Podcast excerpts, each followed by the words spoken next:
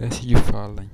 Posição do paciente: sentado ou em pé, com os cotovelos fletidos a 90 graus e com os punhos com o dorso em contato e a 90 graus de flexão.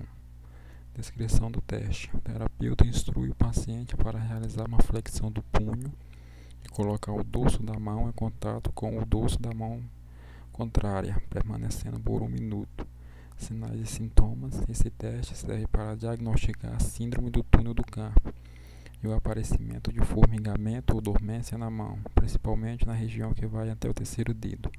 Demonstra positividade do teste.